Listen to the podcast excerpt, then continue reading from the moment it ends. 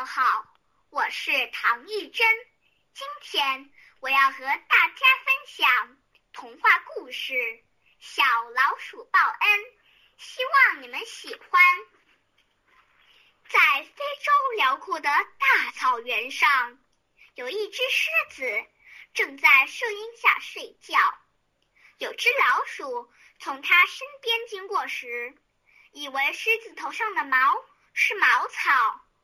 老鼠得意地想：“这草可真是好东西，又软又暖和，正好带回去给孩子们做垫子。”于是，老鼠便使劲扯着狮子的毛，狮子一痛醒了过来。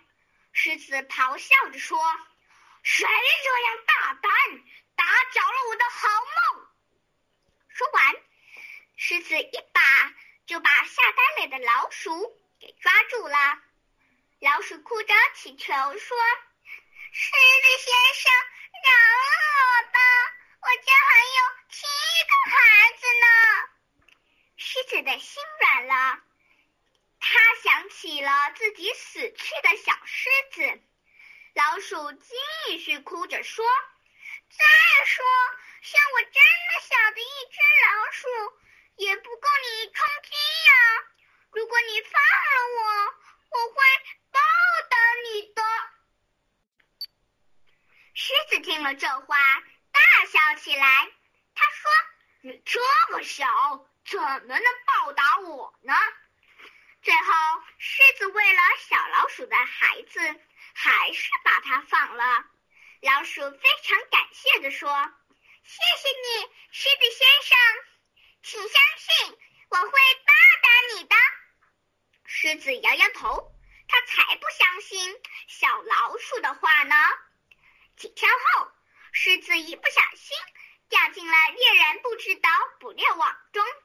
狮子绝望的挣扎着，怒吼着，却不能从捕猎网中挣脱出来。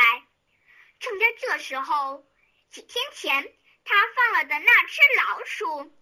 带着他的七个孩子，正好经过那里。老鼠妈妈看到了挣扎中的狮子，她严肃地对孩子们说：“准备好了，我们要一起帮助狮子。”孩子们本来很害怕强壮的狮子，但听到妈妈这样说，也都很勇敢地回答：“是的，妈妈，我们要一起帮助狮子。”孩子们的回答后，老鼠妈妈满意的笑了。他大声的对狮子说：“狮子先生，我们来帮你啦，千万不要紧张。”说完，老鼠妈妈爬到网上，用尖利的牙咬了起来，并叫孩子们也来帮忙。孩子们也跟着妈妈。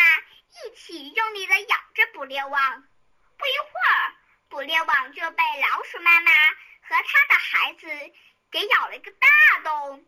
狮子终于重新获得了自由。同学们，这个故事告诉我们，有些朋友也许平时看似微不足道，但却有可能在我们身处困境的时候提供巨大的帮助。所以，不管有多大本事，也不能轻视别人哦。我的故事讲完了，谢谢大家。